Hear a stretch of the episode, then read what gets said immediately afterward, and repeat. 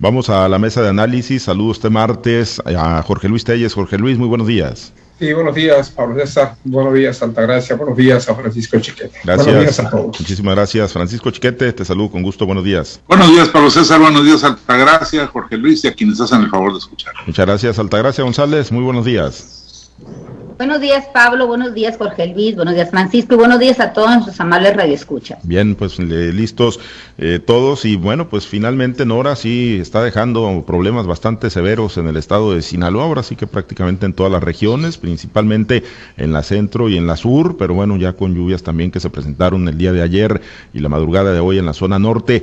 Y bueno, ayer mismo ya Jorge Luis, el gobernador Kirin Ordaz Cooper, anunciaba que se había hecho la solicitud de declaratoria de emergencia. Eh, estaban las afectaciones muy fuertes en la zona sur del estado y ayer pues ya también en varias eh, regiones, en varias sindicaturas del municipio de Culiacán, Jorge Luis, con la pues gran duda, ¿no? Del qué va a ocurrir pues con una eventual declaratoria de emergencia que seguramente se va a emitir por parte de las autoridades federales, por parte de Protección Civil y la Secretaría de Gobernación, pero pues la gran duda sigue siendo a raíz de la desaparición del Fonden, pues cuáles son esos canales y esos mecanismos, ¿no?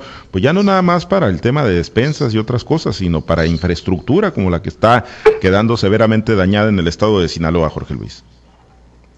Sí, mira, buenos días de nuevo. Pues ayer, ayer, eh, cuando apenas eh, prácticamente comenzaba este fenómeno, ayer lunes que había comenzado el domingo, pues nos tenemos que decir que podía ser un, un, huracán benigno, ¿no? Por aquello de que estaría muy poco viento y mucha agua y que el, el agua este, dejaría aportaciones muy importantes a las presas quizás hasta podía llenarlas en un momento dado o cuando hemos llegado a un 80, 90%, lo cual pintaría un panorama muy halagador para la agricultura, la agricultura sinaloense en el centro y el norte y el norte del estado. Sin embargo, yo creo que nos emitimos un juicio muy, muy prematuro, porque la verdad es que el huracán no, no ha sido tan benigno. Un huracán con mucha agua y muy poco viento, pero agua suficiente como para que esté provocando los destrozos que está provocando. Ahora hablaba el gobernador ayer, pues, de las pérdidas eh, que, que, hay, por ejemplo, que, que, se cortó la carretera, la carretera México 15 entre Culiacán y Mazatlán por caerse un puente sobre el río Quelite, un sobacón en la carretera que va de la carretera 15 a Dimas, igualmente que se ha desplomado una parte del puente del ferrocarril que está cerca de Mármol, eh, los aeropuertos de Culiacán y Mazatlán, cerrado el puerto de Mazatlán. Quiere decir, a reserva de lo que nos comente Francisco, que Mazatlán está incomunicado por tierra, por aire, por mar y hasta por tren, porque el aeropuerto está cerrado, no sé si a estas horas ya esté abierto, pero ayer por los eh, videos que veíamos, pues era una situación de prácticamente inundado todo el aeropuerto. Aquí en Culiacán también se cerró, hasta ahorita no tengo conocimiento de que ya se haya abierto de nuevo, pero no lo creo porque la lluvia ha sido intermitente y a veces ha sido torrencial, a veces moderada. Lo cierto es que aquí en Culiacán llevamos ya más de 36 horas de lluvia continua y no parece que el tiempo vaya, vaya a mejorar. Estamos todavía con pronósticos de lluvia para todo lo que resta del día, con lluvias que van pues no de ligeras a moderadas y de moderadas a torrenciales. Ha llovido muchísimo en Culiacán. Yo me atrevo a decir que va a marcar un récord histórico en los últimos años, la cantidad de lluvia que nos ha caído. Y te digo, aunque esto viene a ser muy bueno para la, para la agricultura, yo no sé, el um, Quirino no habló de las pérdidas eh, económicas. Imagínate las pérdidas económicas, los trailers que están varados ahí en el paso de, del puente Quelite, la gente que está varada aquí en Culiacán, en, en, la terminal, en la central de autobuses, imagino que los moches también debe haber gente varada que venía del norte hacia, hacia el sur, que ya no puede llegar más que aquí a Culiacán. Igualmente la gente de Mazatlán, que tiene que venir aquí a, a Culiacán o al norte del Estado, los vuelos cerrados. Imagínate cuánto implica todo esto en pérdidas económicas. El comercio que cerró sus puertas, tengo entendido, en Mazatlán, los almacenes grandes. Y bueno, una serie de calamidades. Ciertamente no se reporta ninguna pérdida de vidas humanas, pero he visto videos donde se habla de, pérdidas importantes para los ganaderos, por ejemplo, que muchas veces este, se ahogaron con el caudal de, los arroyos. Entonces, esto es una cosa que todavía no está cuantificada. Eso es lo que vemos únicamente lo que está a la vista. Y bueno, yo creo que lo urgente en este momento es la reparación de, la, de la, carretera que se reabra eh, cuanto antes el tráfico de Culiacán a Mazatlán, porque imagínate la gente que está varada, imagínense toda la gente que está varada aquí en la central. No he visto yo todavía ninguna, ninguna nota sobre la gente que está. Antes, este, cuando Chiquete y yo éramos directores de importantes periódicos, pues lo primero que hacíamos era mandar a los reporteros a las centrales, a que los entrevistaran, a que vieran cuáles eran las condiciones, cuánto tiempo espera, cuál era la posibilidad de que, de que continuaran su, este, su, su, viaje de inmediato hacia su destino. Y bueno, no he visto yo desgraciadamente ninguna información en ese sentido, pero tengo entendido que es mucha gente la que está varada en la terminal de autobuses de Culiacán, gente que va a Mazatlán. Imagínate mucha gente que, estudiantes, jóvenes, gente de escasos recursos económicos, que en este momento no tienen ni para comer. Igualmente gente que se quedó en Mazatlán, que el domingo ya no pudo salir a sus destinos de origen, sobre todo aquí a Culiacán, gente que está varada que está varada en Mazatlán y que no tiene manera de salir todavía. Creo que el, tráfico se reanudó una hora en la madrugada de lunes, pero ya se cerró de nuevo porque aunque no hay un daño severo ahí, la, carretera está todavía llena de agua y no ofrece una, una seguridad una seguridad pues consistente para que la gente pueda viajar. En cuanto a los recursos, yo creo que el gobernador a estas alturas ya no debería de pedir zona de emergencia, sino zona de desastre, porque la verdad es que los daños son cuantiosos, los daños económicos, aunque no hay pérdidas económicas, aunque no se tiene nada que lamentar en ese sentido, pero sí daños muy cuantiosos al patrimonio de las familias, a las vías de comunicación. Y lo del Fondel, pues aunque existe el Fondel, viene a ser la misma cosa. Recuerdo muy bien, ustedes me deben de recordar que los recursos de Fondel llegan siempre un año después. Llegaban siempre un año después cuando operaba Fondel. Ahora que no hay Fondel, pues yo creo que no van a llegar nunca, ¿verdad? Pero pues hay que pedirlo porque ese es, ese es el trámite que se sigue. El gobernador tiene que pedir primero declaratoria de zona de emergencia y después de zona de desastre. Yo creo que aquí en Sinaloa de Culiacán hacia abajo ya estamos en zona de desastre. ¿eh? Sí, sí, la realidad es que está muy complicada la situación y en el tema ahí de la movilidad y del tránsito por la carretera, ¿no? Tanto la libre como la carretera internacional, eh, eh, bueno, pues la Guardia Nacional, División Carretera, sí está informando, ¿no? Que mantienen los dispositivos y es que como lo apuntas, volvió a subir de manera considerable el nivel del agua sobre la carpeta asfáltica, cerca del kilómetro 010 más 700 en la carretera México 15, en el piggyback, dice Costa Rica, tramo piggyback, eh, Costa Rica, en la dirección hacia Culiacán, es de lo que está informando la Guardia Nacional, División Carreteras, para que se tome en cuenta, y hay diversos tramos, pues, donde está presentando esta situación. Chiquete, indudablemente, pues digo, sí, ahí en Costa Rica y en varias eh, sindicaturas de la zona centro de Culiacán se presentaron problemas por inundaciones, pero los mayores daños, indudablemente, pues los tienen ustedes ahí en el sur del estado, Chiquete. Sí, Pablo César, lo que está a la vista son las carreteras, la carretera internacional, la carretera de Cota, Mazatlán, Culiacán, pero eh, detrás de eso hay una gran cantidad de problemas. El recodo, una sindicatura importante, está aislada y lo mismo varias de, las que se encuentran en ese mismo, en esa misma región. A la Noria no es posible pasar o no se puede pasar fácilmente, por lo menos hay que buscar caminos alternativos que no son muy de uso común y que además tampoco serían tan, tan seguros en materia de, violencia. Hay una cantidad importante de gente que está aislada. El comercio está resintiendo problemas. Eh, no solamente cerraron los grandes almacenes, también los pequeños.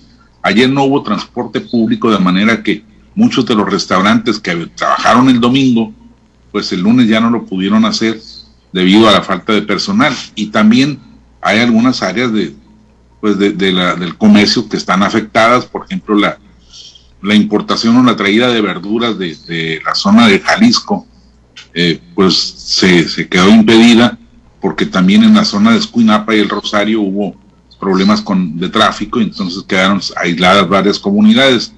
Eh, algo tan sencillo como los refrescos de cola que se producen a nivel estatal solo en la capital del estado y de ahí se distribuyen al resto de la entidad, pues ayer no llegaron los, los suministros a las tiendas, así que aunque hubieran podido abrir, pues no tenían mucho que, que surtir. Vamos a ver hoy cómo, cómo le va a la sociedad, sobre todo después de que la misma sociedad hizo compras de pánico durante el fin de semana y quedaron los almacenes pues con los anaqueles prácticamente vacíos. El, el, la cola de autobuses llegaba del puente de mármol, que son veintitantos kilómetros, casi treinta, del puente del Quelite hasta la salida de la ciudad. Imagínense ustedes una larga fila de, casi 30 kilómetros de, automóviles y de trailers, tortons y todo este tipo de, vehículos. Sí es una, una pérdida económica muy, muy importante. Había gente varada en el aeropuerto que no se podía regresar a Mazatlán y que tampoco podía bajar ni siquiera al primer piso porque estaba todo lleno de agua y, sin perspectiva de cuándo salir. No hay alternativas ahí para decir, como en la Ciudad de México, me salgo a un hotel, los que tienen dinero, este, me salgo a un hotel cercano, ¿no? Ahí son muchos kilómetros la distancia de la ciudad, entonces no había chance de hacer absolutamente nada. Gente que duraba, pues ya debe tener más de 30 horas eh, aislada ahí en el aeropuerto, ya se puede circular hacia Mazatlán, pero pues es un imprevisto para el que nadie viene preparado, sobre todo cuando ya van de regreso después de las vacaciones o de los asuntos de negocios. No hay una perspectiva inmediata de apoyo. A mí me sigue teniendo muy asombrado lo que ocurrió en Veracruz. El sábado pegó el, huracán. El martes el presidente estaba diciendo que se iban a elaborar los planes de emergencia para ayudar a esa gente y el fin de semana siguiente dijo, anunció un censo a ver quiénes eran los afectados, a ver a quiénes les iban a llevar agua, eh, despensas y toda esa ayuda inmediata que se requiere, que por supuesto ya no era tal, ya, ya la gente como quiera había sobrevivido a eso, ya estaba en otras condiciones buscando cómo rehacer sus vidas. Bueno, pues algo así nos va a pasar a nosotros, seguramente dentro de 15 días el presidente estará en una mañanera diciendo que ya se están preparando para ver cómo atienden la emergencia de Sinaloa. Eh, pues tenemos una experiencia muy amplia en, en, este tipo de desastres, seguramente vamos a salir adelante con mayores o menores dificultades que todo el tiempo, pero no me parece que la ayuda federal sea una perspectiva, sobre todo a cómo han estado tratando este, este tema en la actual administración, Pablo César. Sí, yo, yo coincido, chiquete, y digo, y entendiendo efectivamente la gran burocracia ¿no? que privaba también en torno al Fondo Nacional de Desastres Naturales, yo creo que sí era mejor tenerlo con sus lineamientos muy específicos eh, y la coordinación con las autoridades estatales y municipales que dejar todo al libre albedrío o la discrecionalidad del gobierno federal, como bien lo apunta, ¿no? esta tardanza que se dio en Veracruz y lo que seguramente va a ocurrir aquí en el estado de Sinaloa. No, no se puede quedar la gente a la buena de Dios, ¿no? Y por supuesto que hay problemas que son muy inmediatos y otros que se tendrán que ir restableciendo y que se tendrán que ir rehabilitando, los problemas estructurales, pero como bien lo apuntas, hay gente incomunicada, gente que no tiene que comer, gente que está perdiendo patrimonio y a las que hay que prestarles ayuda de manera inmediata y pues no se ven esos canales de, de distribución o de apoyo, ¿no? Si apenas van a pretender ir a hacer censos y luego ver cómo les bajan apoyo, pues la situación Altagracia pues todavía se complica más para los damnificados por estas torrenciales lluvias que dejó Nora en el estado de Sinaloa y que sigue dejando Nora en el estado de Sinaloa. Bueno, lo que pasa es que el gobierno federal al desaparecer el FONDEM se le acaba el recurso que tiene ya por presupuesto destinado para la atención de estos problemas. Todos sabemos que para, para hacer un ejercicio de gasto de gobierno tiene que estar presupuestado. Entonces ahorita pues realmente tenemos eh, solamente algunos otros fondos que el, presidente ha dicho, pero que a, ciencia cierta no tenemos unas reglas de operación que nos digan de qué manera vamos a acceder a ellos, pues vamos a seguir viviendo esta incertidumbre que están, por la que están pasando nuestros hermanos, no nada más de aquí de Sinaloa, sino de, de otras partes del país, y no nada más por este año, sino también por el año pasado, que recordemos que las inundaciones en el sureste fueron bastante graves y hasta ahorita no tenemos todavía un reporte que nos diga exactamente cuánto dinero se invirtió ni de qué manera, ¿no?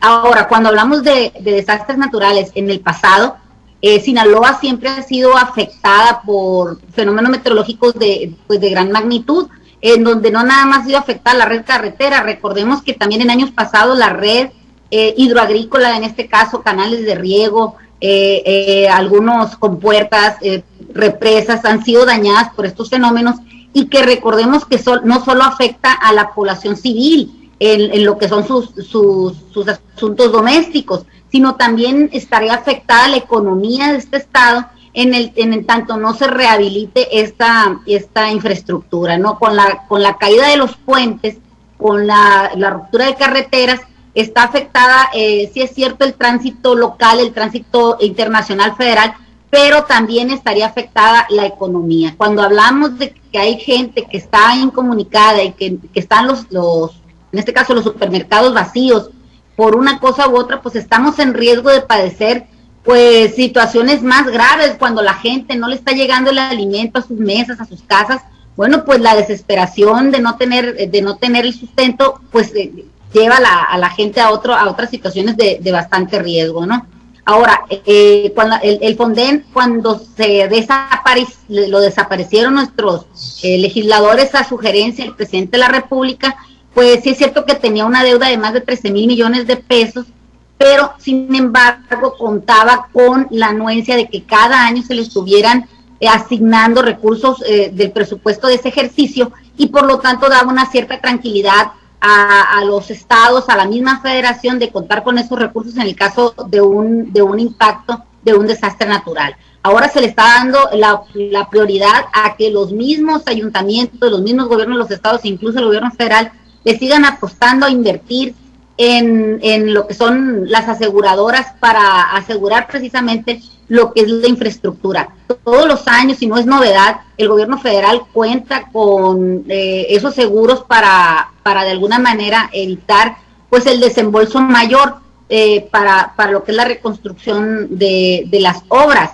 Pero sin duda que esto también pues se sangra un poco las, las finanzas de los estados, de los, de los municipios, al momento de tener que destinar un, monto mayor para la compra de esos mismos seguros. Más de 70 millones de mexicanos estamos expuestos a riesgos, tanto de fenómenos naturales como, como lo que son los, los climatológicos, como también pues los, eh, en este caso, eh, las cuestiones de terremotos o de, o de temblores o deslaves y situaciones de ese tipo, ¿no? Ahora también no nada más por agua tenemos emergencia, acuérdense también que México ha estado inmerso en una sequía que lo tiene en condiciones que afortunadamente en estos momentos pues estamos viendo los beneficios de la naturaleza, pero, pero también las, las sequías son desastres naturales y también se tenían este, contempladas dentro de los fondos de desastres naturales. Hay una incertidumbre, hay una orfandad de parte del gobierno federal para atender estas situaciones y por lo que vemos, pues el tiempo del gobierno no es el tiempo de la emergencia de los de los ciudadanos. En tanto no se tenga una estrategia, una norma eh, oficial, unas reglas de operación para atender de manera inmediata este tipo de desastres o de situaciones que se presentan en el país, vamos a seguir viviendo la burocracia, pero ahora investida del color de la cuarta transformación. No se ha atendido de una manera óptima, de una manera oportuna y eficiente los desastres que, que por los que ha pasado México. El gobierno de la cuarta transformación tuvo suerte de que los primeros, el primer año no tuvo ningún desastre natural, si ustedes han de recordar, pero ya el año pasado, con la misma negligencia con la que se actuó en el sureste mexicano, donde se reconoció por parte de la federación que ellos habían tomado la decisión de inundar eh, las comunidades de Tabasco por, por afectar a los pobres, por no afectar a los ricos, entonces pues tenemos desde ahí una, un perfil de incapacidad mostrada por este gobierno y también por los legisladores que, en su momento eh, desaparecieron el Fonden y que no han sido capaces de establecer una nueva mecánica de atención a estos fenómenos naturales. Es una situación complicada que se avecina y esperemos que efectivamente no quede atrapado, que los damnificados no quedan atrapados pues en la, en la inconsciencia eh, de parte del gobierno. Eh, Jorge Luis, en los minutitos que nos quedan, y es que el presidente pues se supone viene no para mediados de septiembre al estado de Sinaloa, ya traía visita programada, lo anunció hace unos días el gobernador, pero pues uno pensaría que pues amerita el nivel de emergencia que adelante y que viniera a hacer un recorrido el presidente de López Obrador Jorge Luis, para pues eh, constatar personalmente y de manera rápida cuáles son las afectaciones y generar esos apoyos que tantos están requiriendo en este momento? Pues si viene a levantar un censo, mejor que ni venga, ¿eh? Para que levantar un censo si ya sabemos este cómo se las gastan con esta clase de mecanismos que utiliza el presidente para, para solucionar los problemas a su modo, ¿no? O sea, si viene para levantar un censo, mejor que ni venga. Yo creo que ahorita la inmediatez es la reparación inmediata de las dos carreteras. Y el puente sobre el río Quelite no va a costar cinco centavos, o sea, va a costar una buena lana quizás no tanto en la maxipista, porque ahí se habla de que únicamente eh, se, se, ablandó la, la, zona asfaltada por exceso de toda la lluvia que pasó por arriba de, de, la carretera. Entonces ahorita el gobernador lo que requiere es mucho dinero, o un buen dinero, sino una cantidad estratosférica para reparar la carretera y no repararla nada más así, sino lo antes, lo antes posible, porque aún, aún y cuando se abra la carretera, la maxipista, quizás el día de hoy, una vez que las condiciones permitan llevar a cabo los trabajos correspondientes, se requieren que estén en, uso las dos carreteras, porque el tráfico ya entre Culiacán y Mazatlán, entre el sur y el norte del país, es, muy denso, entonces se requiere de las dos carreteras. ¿Por qué? Porque esto tiene, se tiene que solucionar el problema de la gente que está está varada, por favor. Chiquete nos, plantea un panorama desolador en Mazatlán. Aquí en Culiacán quizás no sea tanto, pero en Mazatlán mucha gente iba a salir el domingo pasado de, sus hoteles, no alcanzó a salir porque la lluvia nos sorprendió a eso del mediodía, ya no alcanzaron a salir por la gran cantidad de agua que había en las calles. Es gente que está varada y bien nos pinta chiquete el panorama, sin condiciones de sobrevivencia. Entonces, se requiere mucho dinero, pero si el presidente no va a resolver nada, pues digo yo, ¿para qué viene? Es la misma pues situación. Sí. es la misma, no, no, no cambiaré absolutamente nada, digo, salvo la pues digamos así el acompañamiento moral chiquete, pero bueno, en descargo a la decisión de la desaparición del Fonden, pues más de algún alcalde y alcaldesa de los que están saliendo se hubiera frotado las manos, ¿no? Si estuviera vigente todavía esa, esas bolsas en la salida para, para tener acceso a recursos. En teoría sí, Pablo César, pero en la realidad ya se han planteado aquí mismo en el transcurso del programa ¿Cuánto tiempo tardaba en llegar el dinero del Fonden? Seguramente los beneficiados hubieran sido otros. La verdad es que el presidente además no es su estilo estar en el lugar de los hechos. Cuando le preguntaron sobre alguno de los casos de desastres, dijo, ¿y a qué voy? ¿A enfermarme? Y bueno, pues a lo mejor tendrá razón desde su punto de vista personal, pero uno está acostumbrado a ver a los presidentes, aunque sea para la foto, mojándose los zapatos, los pantalones, siendo empático con la población y teniendo ese efecto de que, por supuesto, si está el presidente, se conmueve con algún cuadro de, dificultad, pues solía decir, a ver, traigan dinero para reparar esto de manera inmediata. Y no, si el presidente no está, pues ni siquiera ese gesto de solidaridad personal. Lo tuvo en Nayarit, porque llegó ahí, no sé si casualmente, pero el caso es que vio las condiciones en que estaba la gente y ordenó que se les apoyara con, de manera económica, que se les entregaran aportaciones directas y eso palió un poco la situación de, los nayaritas.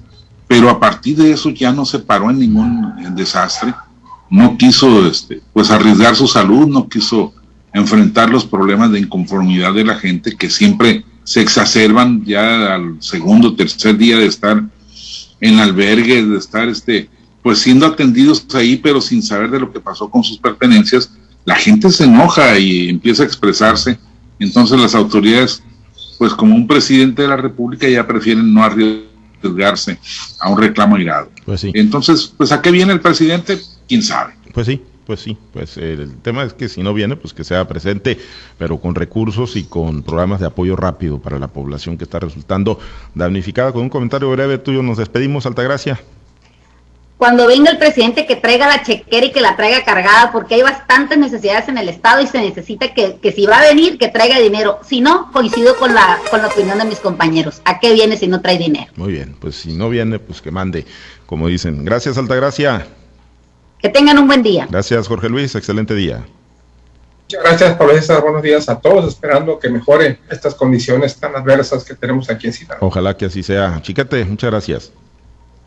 Buen día para todos, saludos. Gracias a los compañeros operadores en las diferentes plazas de Grupo Chávez Radio. Muchas gracias a Herbert Tormenta por su apoyo en la transmisión y producción de Altavoz TV Digital. Nosotros seguimos atentos a las lluvias. El pronóstico se mantiene para prácticamente todo el estado de Sinaloa. Hoy por la mañana, por lo menos de hoy, al mediodía, todavía se presentarán fuertes lluvias en el estado de Sinaloa, insisto, de acuerdo al pronóstico. Se queda con la buena música de las estaciones de Grupo Chávez en la Mazorca. Nosotros tenemos información importante para usted a lo largo del día. Soy Pablo César Espinosa. Le deseo usted que tenga un excelente y muy productivo martes.